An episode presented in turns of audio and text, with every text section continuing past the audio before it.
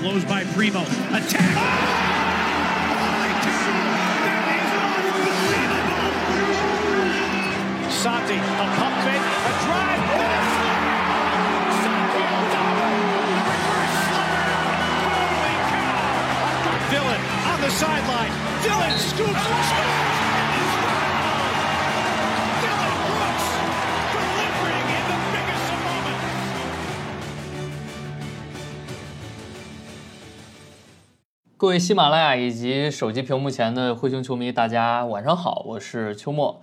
好久不见，我们终于是又回到了灰熊球迷电台的录制现场啊！今天我们依然是非常高兴，请到了老朋友 Raymond 给大家打个招呼吧。嘿大家好，这里是 Raymond。然后呢，今天呢是第一次在学校里边录这个电台啊，也是非常不同的体验。所以说呢，看一下今天的这个主题。季前赛已经灰熊打了三场比赛了，所以可以做一个阶段性的总结。今天早上这场比赛，还是我觉得很多灰熊球迷可能看完不满意吧，因为这场比赛相比上两场来讲，场面上要难看很多，而且第四节还出现了第一阵容回来，结果被热火第三阵容打爆这样一个尴尬的现象。要不是最后四分钟，这个詹金斯另起一盏，把我们的第三阵容也换上去，最后来一个。呃，一球憾负这样一个看上去还能接受的结果，可能这个场面会更加难看。那么今天这场比赛，Raymond 有什么想说的呢？其实今天早上呢，我在学校里边，所以说呢就没有太多的去看到这场比赛。但是呢，我看到这个整体的一个情况呢，好像是热火队没有上任何一名主力，然后呢，他是靠这个替补阵容吧，是把灰熊队打得很散。其实我觉得问题还是在于。一些本来该在球队当中扮演非常非常多角色的球员还没有找到状态，包括像贝恩，还有这个泰斯琼斯，对，看到这个手感是非常的冰冷，而且呢，今天第一次上场的蒂尔曼啊，感觉状态还是很一般，罚球是应该是四投一中吧，这个应该是还是不是很常见的，所以说呢，觉得整支球队可能还在找状找状态吧，毕竟呢，现在季前赛呢打的比较好的一场呢，可能是第一场。呃，当时呢，新秀打的比较多，因为新秀呢，整个这个夏天可能还是会付出更多的努力在这个练球方面，而其他球员呢，可能现在进入状态还是比较慢一些。对，就是第一场比赛，我们先快速的回顾一下，第一场比赛是客场打雄鹿，雄鹿其实是上了一个混合阵容的首发，当然这个字母哥没打，但是霍勒迪啊，像波利斯，像这个大洛这些这些球员都打了，包括阿伦这些首发球员。所以那场比赛，灰熊是一个第三阵容、第二阵容的混合阵容，最后是在第四节还剩四分钟落后十分的情况下，靠转换进攻赢下了第一场。那场比赛，呃，像罗夫顿啊，像拉拉维亚、像罗迪这些球员，包括这个 KC 打都非常非常好，就是充满活力。当时这场比赛结束之后，我还说，呃，从这场比赛你可以看出灰熊上赛季那些招牌对球施压、转换进攻抢断。快节奏的高质量的转换终结并没有丢，因为这些球员在场上都年轻嘛，都是一年进的 NBA，充满了活力，呃，敢想去防守也能防得非常好。但第二场比赛呢，这个在主场是轻取奥兰多魔术，全主力回归，呃，比赛半场失去悬念，这个没什么好说的，而且我们会觉得莫兰特打得非常轻松。好像是什么十一投七中拿了二十二分，而且在场面上就是没有什么考验，就是感觉，呃，突破起来运气球转换啊，包括突破动作速率跟其他球员不在一个水平上。我们都在呃，包括比赛节间也在群里去聊，说莫兰特是不是通过休赛期训练自己的这个运动能力有一个进一步的提升，还是说他这个发型是吧看起来没有那么拖沓，呃，感觉观感上更加的流畅一体。呃，总之呢，上两场比赛，我们对于这个球队的状态是非常看好的。但这场比赛，呃，主力打的时间更长了，是吧？像贝恩已经打了二十八分钟，然后迪龙二十五分钟，这个莫兰特二十五分钟，就是看起来是应该更磨合更好的一场比赛。但是场面上却大跌眼镜。刚才瑞文也说了，呃，热火是没有上任何的主力球员，确实像巴特勒、阿德巴约啊，呃，西罗、洛瑞这些球员一个都没上。纯是第三阵容，甚至只用了十九个人的轮换啊，因为有一个这个呃戴斯是只打了六分钟，就九人一个第三阵容的短轮换，把日把灰熊全主力给打下去了啊，所以这个就非常搞笑。呃，那么这场比赛具体输在哪儿呢？呃，第一是防三分防的不好，防三分防的不好。其实灰熊一直是联盟防三分非常好的球队，因为今天首发上的比较多嘛，我们可以把上赛季的这个数据搬过来。但是今天，呃，热火因为内线打不了，这个五十二次三分出手，这个非常夸张了。但是其实命中率也就那样吧，百分之三十四点六。啊，灰熊这边呢就是完全不投，三十三次出手三分，这个只进了十个啊，这也符合上赛季灰熊三分的特点。但关键是这一点，第三节、第四节，Ramon 我不知道有没有去当时呃注意到啊，就是灰熊第三阵容有那么几分钟时间是一球不丢，就是约维奇呃在场的那几分钟，就是一球不丢。球就不敢，就就有一种我我当时很错愕，我说我我观感里边很少有这种，就是一球一个每次场五个人都能投三分，谁都不能放，只要出机会就进，然后出不了机会拿着就单挑嘛，单挑然后强行撤步一个压哨三分，就这这种球，当时连着有几个回合，当时把灰熊第一阵容是打懵了，嗯，这当然会有神仙球运气的因素，但当然这也反映出你的防守。给了对方投篮信心了，是吧？你你你让对手出手五十多次三分，然后对方就不怕，就是哎，没有任何的负担。我是第三阵容，你是第一阵容，我输了不丢人，你输了丢人，呃，所以就是三分这一项上，今天确实让给灰熊非常大的冲击。然后是罚球，那这个我觉得刚刚瑞文提到说，蒂尔曼今天四罚一中，蒂尔曼今天是呃第一次季前赛上场吧。是就上场了二十一分钟，呃，我觉得他在场上的移动啊，呃，包括跟其他轮换球员的配合倒没有什么问题，但主要是他现在的竞技状态，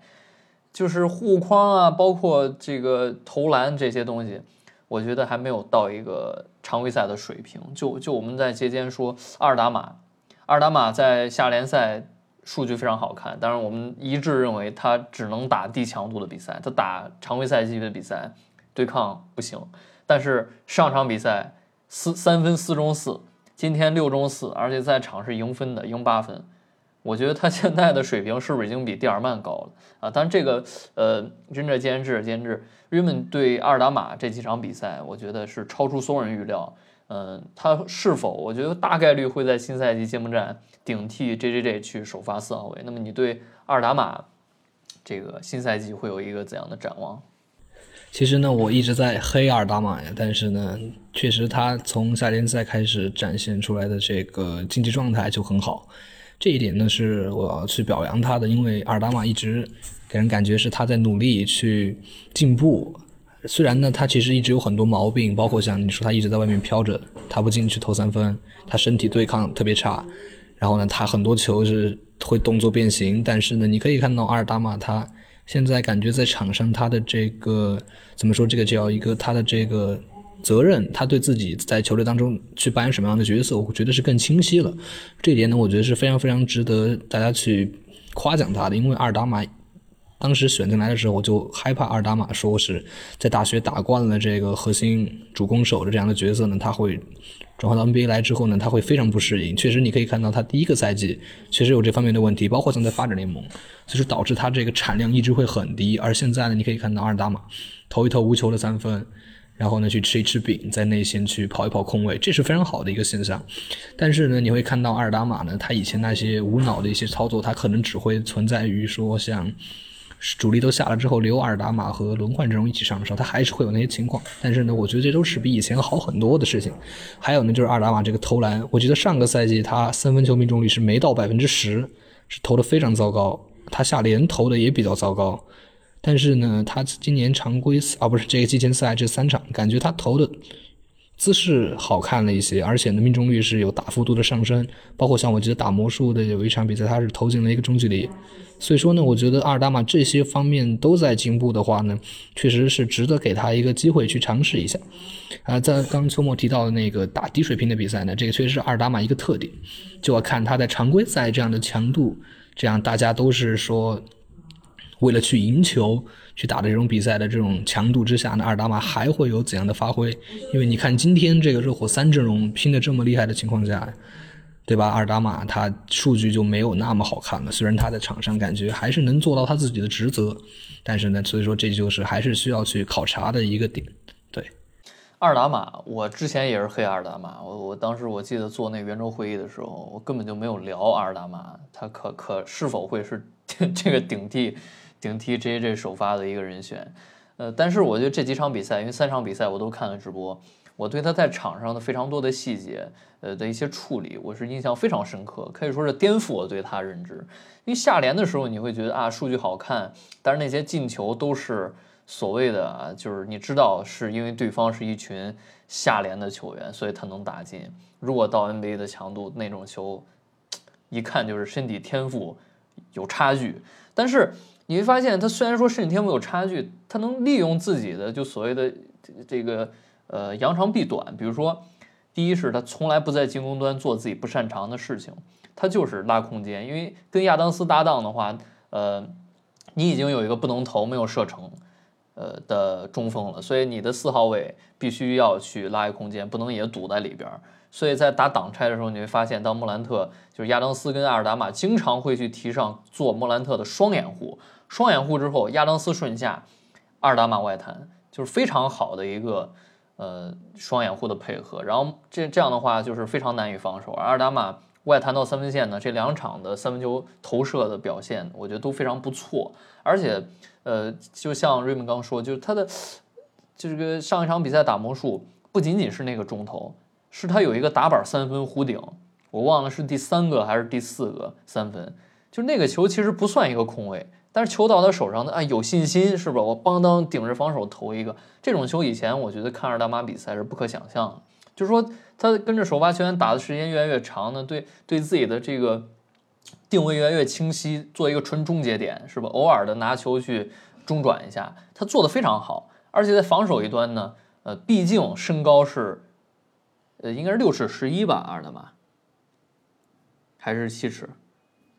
还是六尺六尺十一吧？二米一，二米一，我记得是二米一一，对，对他其实是非常，就你放现在联盟是一个可以打五的身高，但他是打四，那么，呃，他作为一个高炮台是吧？呃，包括在篮下，他的站位就是他经常选择去啊，我站在我该站的位置，我不寻求说这球我一定把你封盖，这跟 J J 是完全不一样。J J 就是我不仅要站位，或者说我甚至没站到位，但是我靠我身体天赋，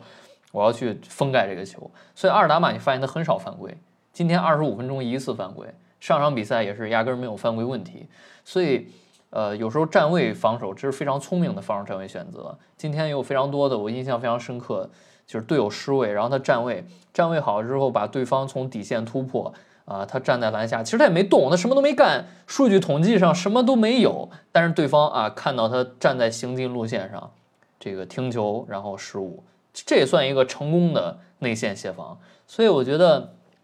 二打马还能罚进球，是吧？篮板保护呢？目前来看也不错。就是我现在觉得他去首发打四顶替 JJ 不是一个不能接受的选择。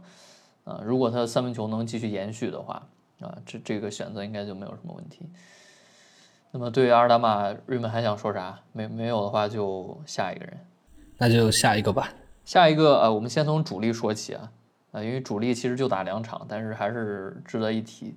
像迪隆布鲁克斯，迪隆布鲁克斯上场比赛投篮不在状态，呃，但这场比赛可以说好得多啊，势投六中，特别是进三个三分球。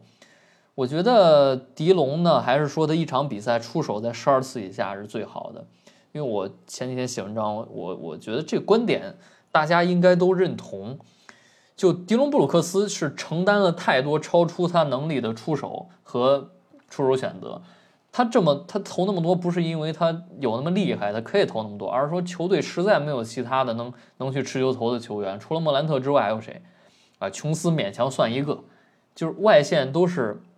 比如说贝恩这种完全没有自主持球投能力的球员，就所以说狄龙被迫加上他体型大。是不是一个锋线，甚至强壮，所以能去完成那种高难度出手，所以他被迫去投那么多球。但是他能，他投那么多，不代表他能投那么多，或者说他配投的这么多。他他投的越多，效率越低。你像今天投十个啊，进六个，这个就非常高效了。呃，如果他投十二个的话，一场比赛哪怕是投个十二中四、十二中五，至少这个出手他不会去伤害球队，对不对？就是呃，可能这个赛季新加入这些球员啊，处理球能力都很强，跟上赛季不一样。呃，像梅尔顿跟这个大锤，其实他们自己去单打的能力都非常都不行，我觉得。但是你像罗迪，呃，像这个 KC，像洛夫顿，像像包括像这个拉拉维亚，他们都是能有球在手啊，不管去做侧影还是去做终结点，这个都做得非常好。所以，迪龙是不是可以在新赛季减少出手，更专注在进攻上，同时在进攻端去偏向一个定点投手的定位？因为他。这两场比赛，包括整个生涯的履历，嗯，做一个无球定点接球投篮手，这个三分球命中率是非常不错的啊。那么你瑞蒙队下赛季迪龙的一个定位转变又是怎么看的？我觉得很有道理啊，因为迪隆布鲁克斯，从我当时做那个格雷森阿伦的那个资讯的时候，我就一直在说迪隆布鲁克斯就不该投那么多球，就就很很简单的一个问题就是迪隆布鲁克斯他投多了之后，他的命中率就会掉下来。他和一般的那种高水平的射手呢，还是有很大的差距。但是呢，尼隆布鲁克斯确实又是一个非常非常能投那种咱们说 clutch shot，就是说那个关键球的球员嘛。你灰熊队没有其他球员可以站出来说，我持球突进去之后急停来一个投篮。所以说呢，迪隆布鲁克斯这个问题呢。咱们确实说他这个在进攻端这个越群现象是很严重，所以说呢，你一定要砍掉他的出手，让灰熊队这个整体进攻呢不要被迪隆布鲁克斯拖节奏。但是呢，我有一个观点呢是，最后像这种莫兰特，特别是莫兰特手感不好，或者是莫兰特不在的情况下呢，你最后那个球还是得让迪龙来投，或者是呢，你说你传切配合之后给到外线投空位，不然的话还真得让迪龙来投，他投那种关键球还是有一手的。但是呢，还是说回来，他那个越权现象啊，我听那个帕克电台他们也会说到，迪隆布布鲁克斯确实越权现象特别严重，这也导致呢他那个篮圈的那个评分的方差确实会稍微大一些。所以呢，我觉得迪龙还是下赛季，如果呢你是以这个战绩为重的话，詹宁斯还是会去说去减少迪龙在进攻端那些没有必要的投篮出手，那个确实看着让人觉得非常脑溢血的事情。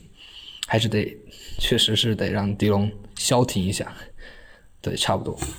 然后说到亚当斯，亚当斯其实很有意思，因为从上赛季或者说从鹈鹕那年开始，他转型成一个减少出手，然后多去做策应啊，开始开发出策应能力，拿球之后当成一个轴心，背身轴心，不管在高位还是在这个两侧底线，呃，去做一个中转站。虽然说，呃，这个。组织能力跟很多球员像约约奇这种就别提了，就没法相提并论。但是他在做这种尝试、转型尝试，你会觉得他在灰熊是越来越偏向一个啊，我自主能力，我自主进攻，基本我一场比赛甚至说我一个球不投都没有关系，我就是来抢篮板，我就是卡位，我就是提供高质量的上线掩护，我就是来做策应。上一场比赛他有大量的这个策应传球，而且很多球传得非常花哨。呃，什么不看人啊，就是就是就被传，就这种玩意儿，然后失误五个失误，今天呢两个失误，三个助攻，就就你能看到他，因为亚当斯是提前续约了嘛，两年两千二百五十万还是两千五百二十万，啊，就他是至少说，因为传出来的新闻是他觉得很强烈的意愿跟灰熊在一块儿打球，就他觉得在灰熊这个体系里边，他如鱼得水，或者说他非常的喜欢。呃，因为这个阵容呢，我我们非常，我觉得亚当斯在篮圈评分里边被认为是一个刚过五分的球员吧，还是四点九，五五点一还是五五低配？我觉得好像是低配首发，刚刚到，哎，是，反正就在那个区间，反正分不高。我觉得他肯定是被低估了啊！当然，这些人可能一年就是也确实就印象流嘛，因为他拿着一九年之前。呃，亚当斯在雷霆那个角色啊，你很容易挑出他的一些问题，什么移动速度太慢啊，防不了挡拆啊，啊，然后上线大延误被持球投投死，呃，没有射程啊，罚球不好，就这种乱七八糟的。但是你不能去质疑他在灰熊一年把灰熊整个球队翻天覆地的一个变化。呃，他打他在场的时候就是不要球权，这跟之前完全不一样。瓦兰是要要球权的，所以球队得降速。得让他去在低位完成出手，但亚当斯这些东西完全拿掉了，他就是当一个工兵，然后去掩护。他的掩护对于贝恩、对于琼斯、对于莫兰特的进攻到底有多大帮助？这个没法从数据上展现，懂的都懂。然后他的篮板是吧？呃，联盟第一进攻篮板，让灰熊成为一个联盟顶尖的进攻篮板球队，这个东西是大家可以看到的。呃，加上他的那些就是无形的，比如说他在篮下一个可以卡三个啊，下意识把对方快攻给破坏了啊，同时能造成一些犯规，就让灰熊的回合数变得更多。这些东西都是细枝末节，但是它的作用都体现在这方面。呃，我觉得亚当斯长下赛季继续留在球队，呃，既然他已经确定要留在球队了，而且他在向这个侧影去做尝试，呃，那这个事儿呢，还是可以去鼓励。因为灰熊本来是一个控制失误非常不错的球队，当然是上赛季常规赛这两这三场季后赛屎一样，但是就是说我们不是一个经常犯错误的球队。那么亚当斯呢？呃，你你总会说他有球的时候没什么用啊，无球的时候有用。那么他有球的时候能不能通过策应，加上他本来在生涯巅峰期具备的超强低位跟人单打能力，我觉得是这句话不算特别夸张。因为在一八一九那两年，呃，就低位去背身单打那些所谓的像鲁尼这种人，呃，一个转身就过了，特别轻松，特别轻松。他现在是不打了。他现在是不打了，但是他那个招牌突然间一个转身把人整个抹过去，然后直接攻框，这个能力其实是非常不错的。加上他生涯前中期命中率经常超过百分之六十啊，这个终结效率还是可以的，只是说罚不进球。所以，呃，转型策应，哪怕一场比赛会多一两个失误，但是这个无伤大雅啊，无伤大雅，而且会增加他在有球端对于灰熊整体进攻的威胁啊，这是我对亚当斯增加策应的看法。瑞 y 有什么看法？其实呢，说亚当斯就必须要说他这个提前续约的事情。其实当时呢，做那个圆桌的时候，我记得好像是提到过一个续约的问题。我当时是选择的是说，最好是不要续约亚当斯，然后呢，你再去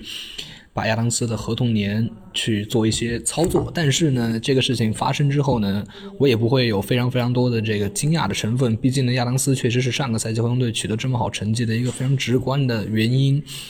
所以呢，我就去放弃说去 YY 交易掉亚当斯，去寻求更好的这个季后赛的这个 replacement 的这种一个想法。但是呢，然后我就去看了一下亚当斯到底他好在哪里。其实我觉得原因很简单，刚刚秋末也讲了，就是进攻篮板抢得好，而且呢，亚当斯他在里边呢。确实，球队会比较安稳。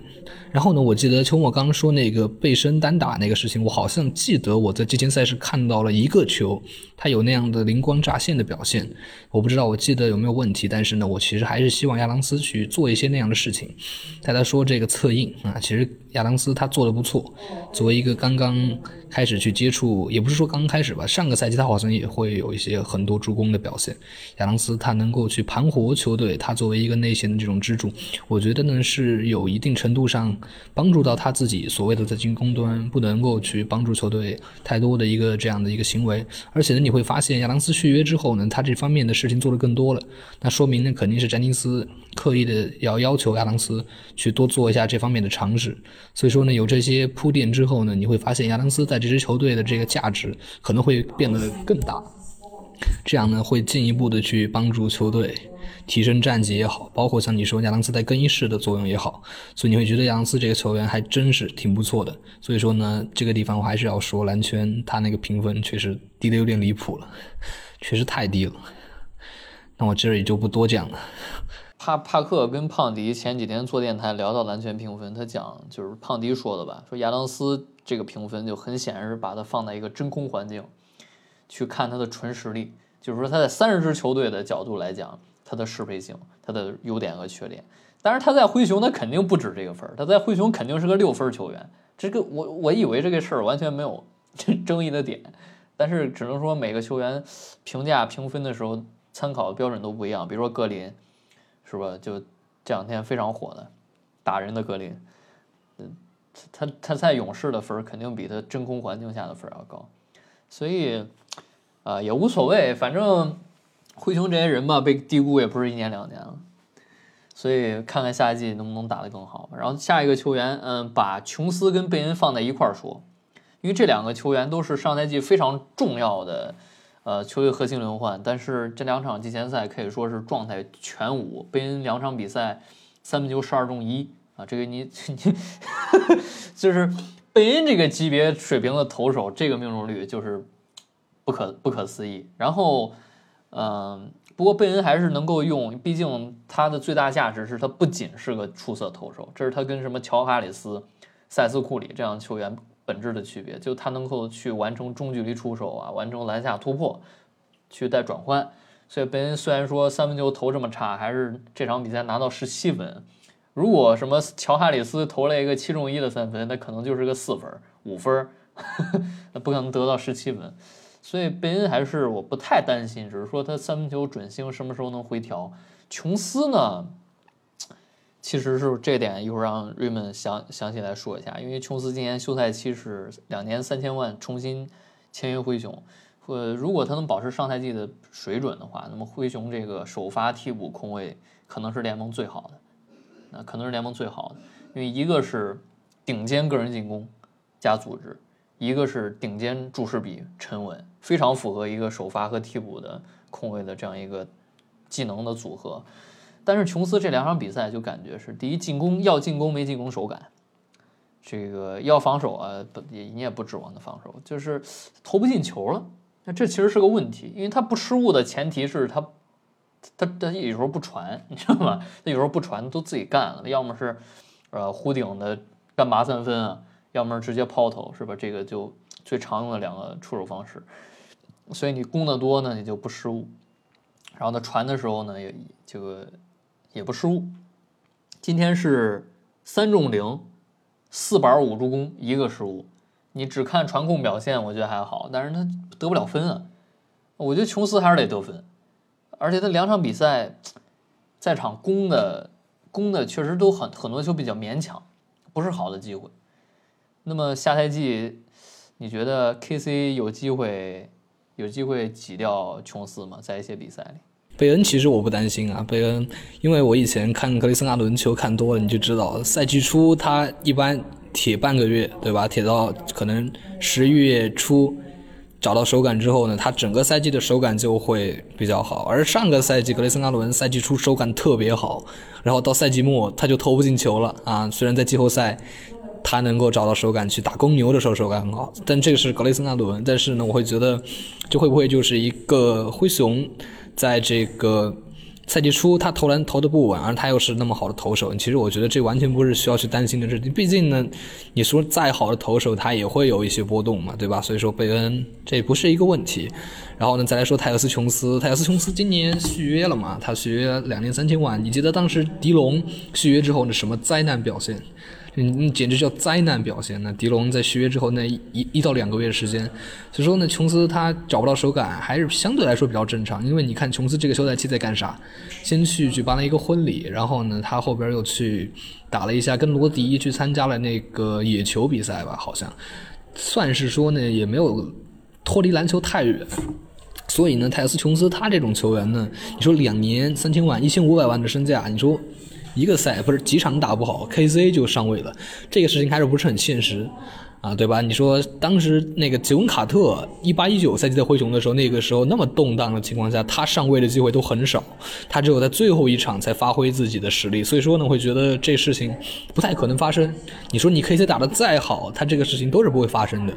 呃，你说除非像是说像拉拉呀打得好一点，把二大妈换一下，这还是有可能的。但是呢，钱德勒换琼斯这个事情，在下个赛季基本上是不可能发生啊！我就觉得是基本上不可能发生，因为你还是要去相信琼斯嘛。一个以稳稳健这样的词语，去说作为琼斯的一个代名词的话呢，你会很难去想象琼斯一直不准或者怎么怎么样是一个什么样的状态。反正我是没有体会过，除了他在森林狼队打的第一个赛季还是第二个赛季，那确实表现的不太好。所以说呢，我觉得这两个事情吧，可能只是这个比赛找不到状态，这完全是这一个原因。然后呢，差不多就这样，对。然后就聊年轻人，年轻人首先来说扎威吧。扎威本赛季肯定是被寄予厚望啊，今天在最后时刻毁誉参半吧。最后时刻他是上场，然后投进了一个关键三分，还有两个打铁，包括一个三不沾。就扎威目前的处理球还远没到能够去持球发起进攻的程度，他还是一个偏定点、偏终结的球员。呃，虽然说在下联你发现大多数很多的半场进攻球过他手，甚至让他去做做传球的表现，但是还差得远。我就说你先把定点的活干好，是吧？你再说我去持球，你定点的产量效率都没上去，你说啊，我现在也不管了，我直接开始开发持球。啊，当然了，我们会觉得十顺位的球员对他的期望不只是一个定点投手，但是你得先把那些做好再说别的。所以今天，嗯，扎威，呃，我觉得他的防守现在还还不错，就是补位积极啊，包括很多今天印象深刻，这个防守轮转的时候其实是有漏防，呃，但是他就飞扑底角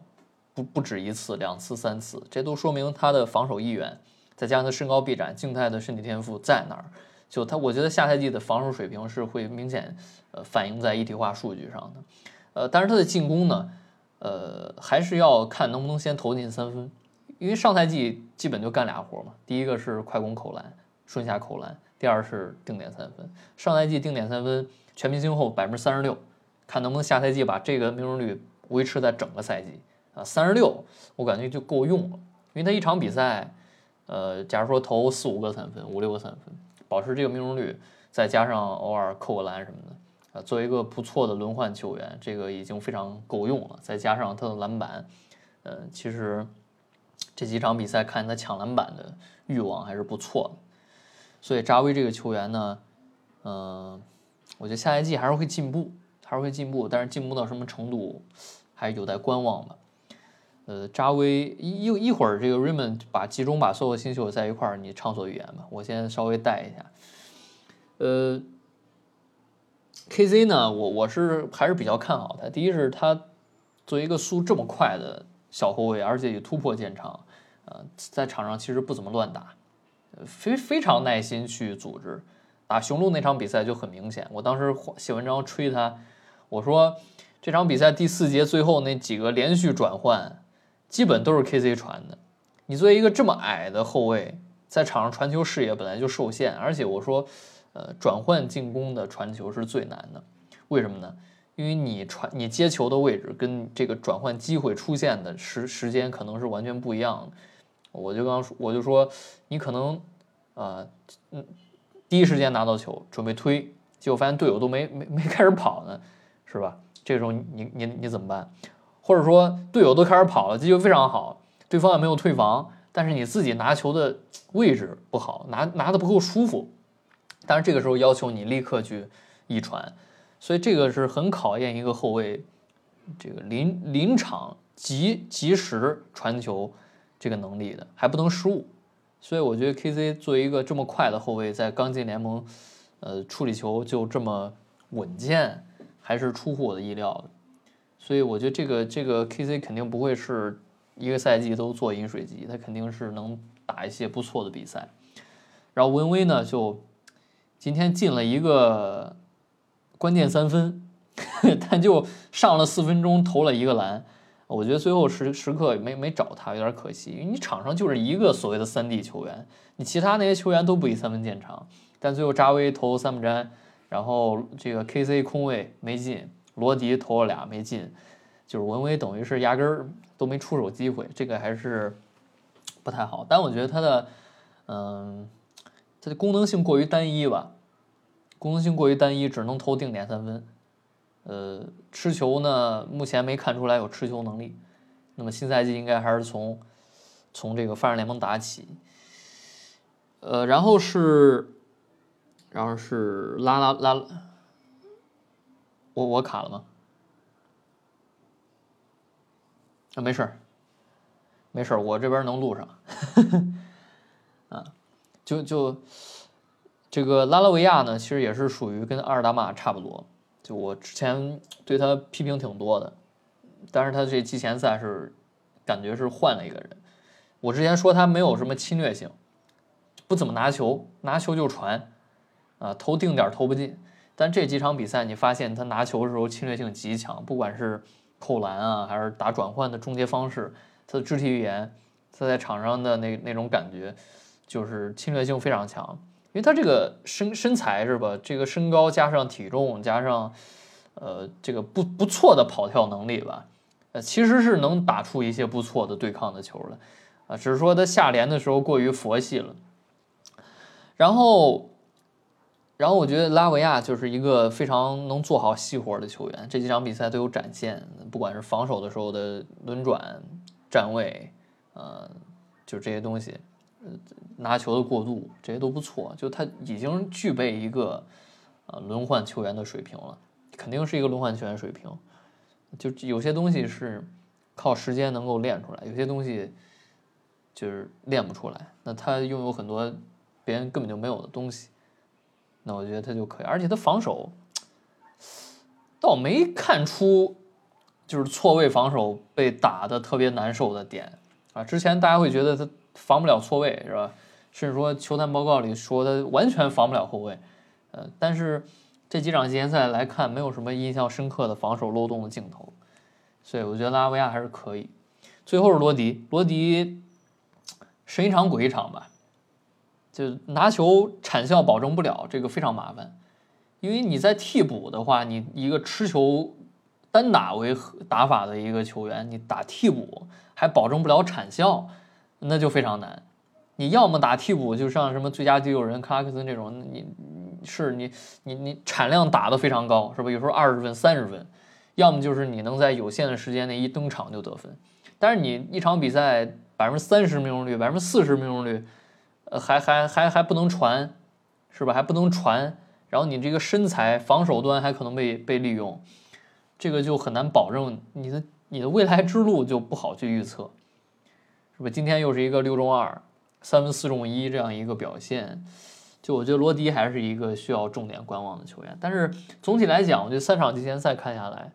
嗯，有些球员是没有问题的。有些球员是超出我之前对他的预计，还有些球员是需要更多的比赛来找回状态。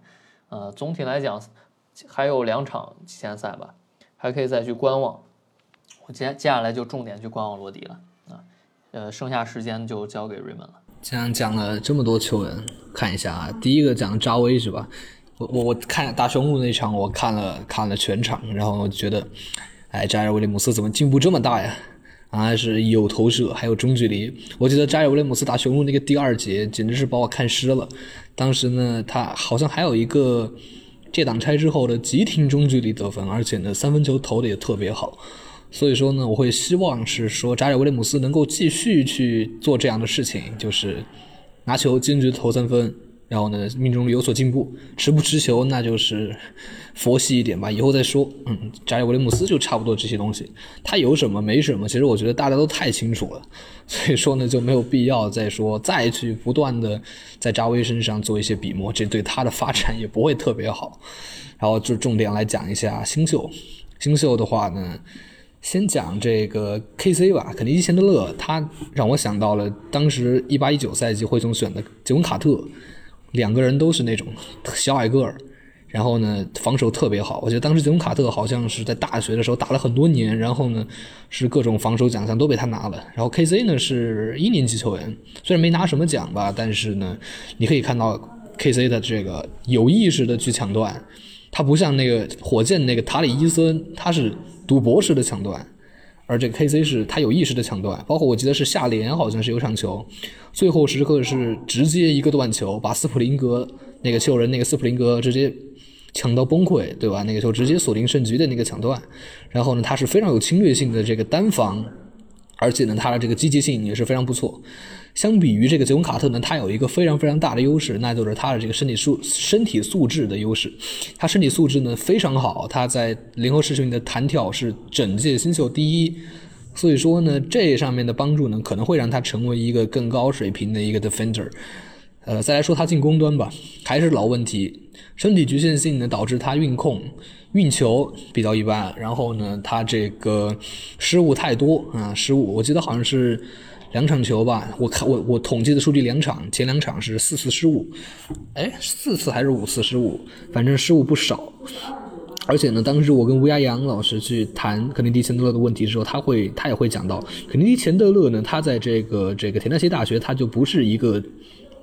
说去。在场上控球时间最长的球员，即使他是一个 PG，但是他在场上控球时间不会最最长，因为呢，他这个身体局限性在大学当中有些时候就会有些吃亏，特别是对上泰达华盛顿啊，然后再对上一些高一点的空位的时候，他会很吃亏。还有一个就是说呢，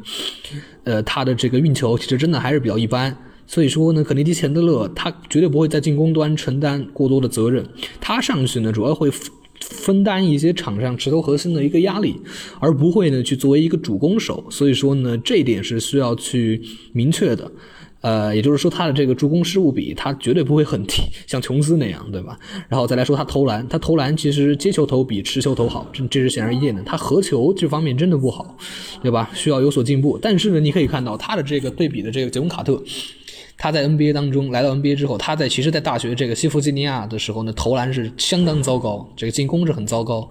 但是呢，你可以看到，杰文卡特来到 NBA 之后呢，他被逼迫到去打一个 combo guard 之后，他的投篮是有非常大的进步。他现在职业生涯的这个三分球命中率是高达百分之三十八点三，而且呢，昨天的这个阿布扎比赛，他投出了六投五中的三分啊！你说扎威都投不出这种水平，你说卡特一个之前呢投篮几乎为零的球员，你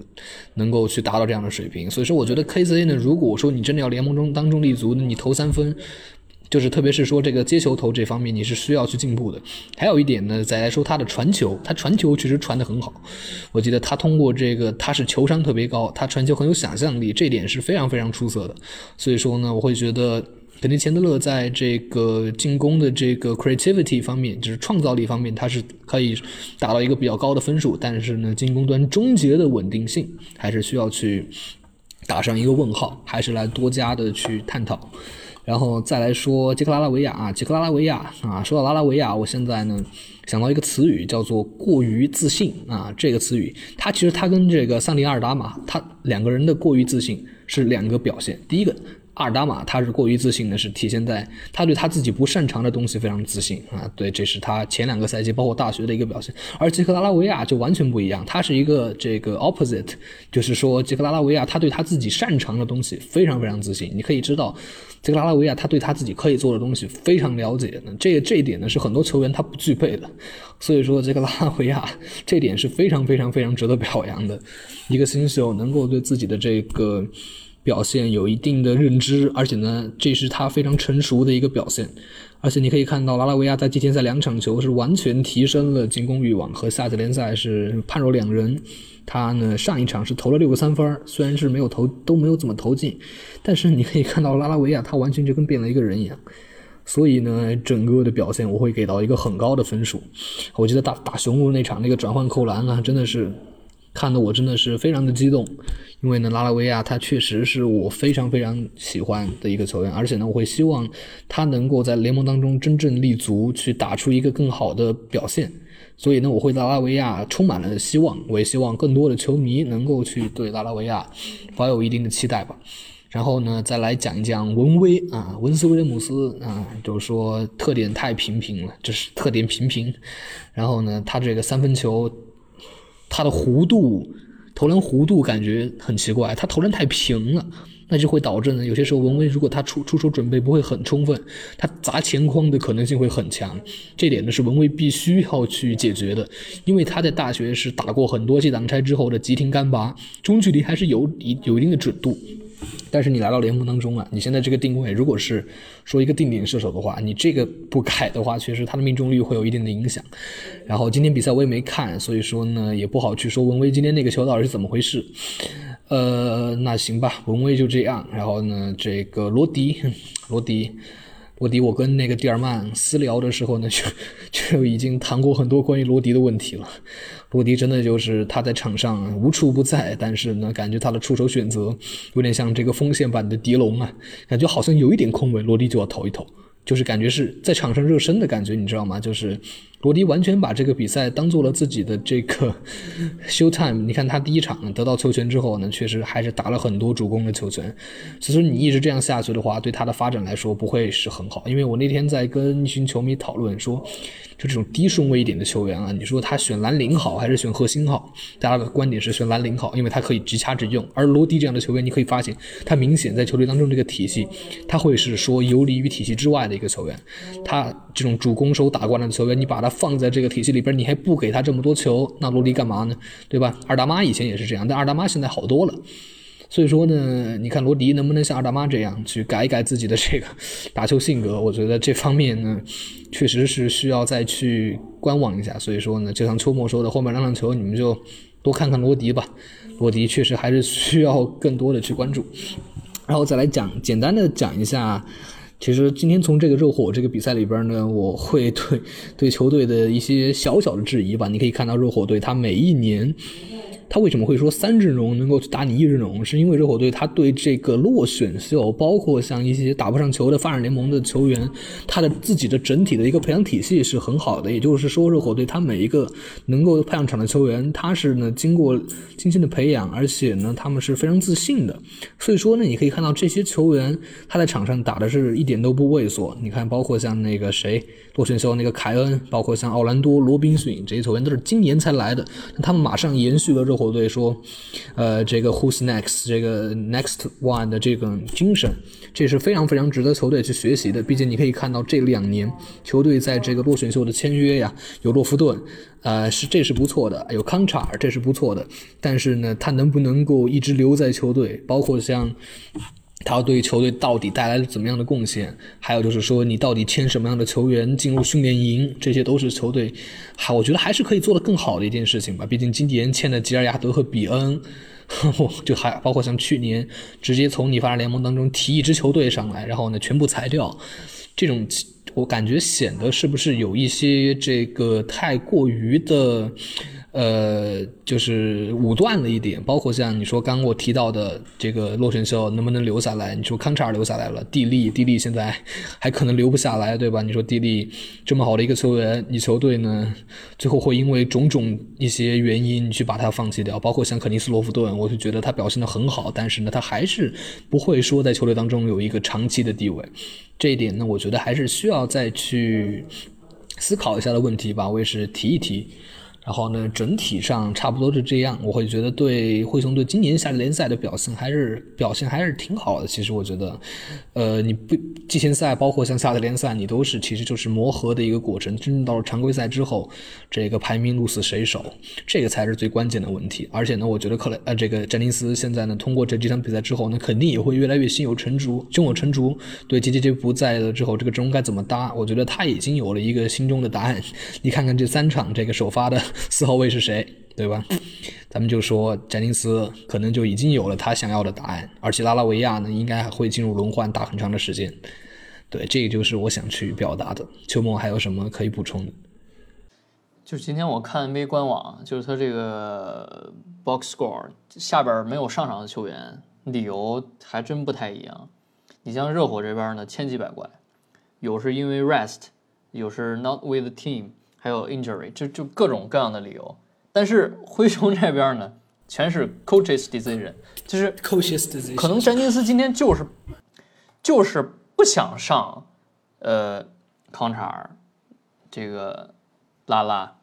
洛夫顿，就他就是不准备让这几个人上场，就是想试试这个这个阵容，今天场上这个阵容在一块儿什么样的，啊，不是说上不了，而是说他不想不想上。啊，所以如果是这这么一回事儿呢，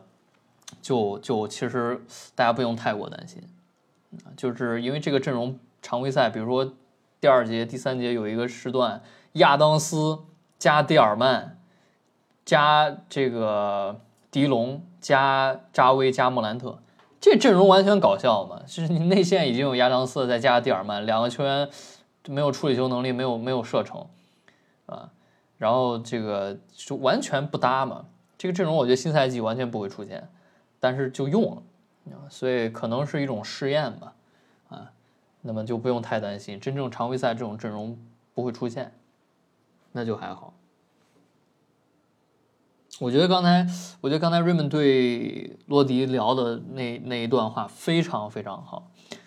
就一句话，就是你球星打法，你是在大学，你是再好的球星，你是个球星打法，所有人要看你玩儿，是吧？看你打，你到 NBA 你没有那个手手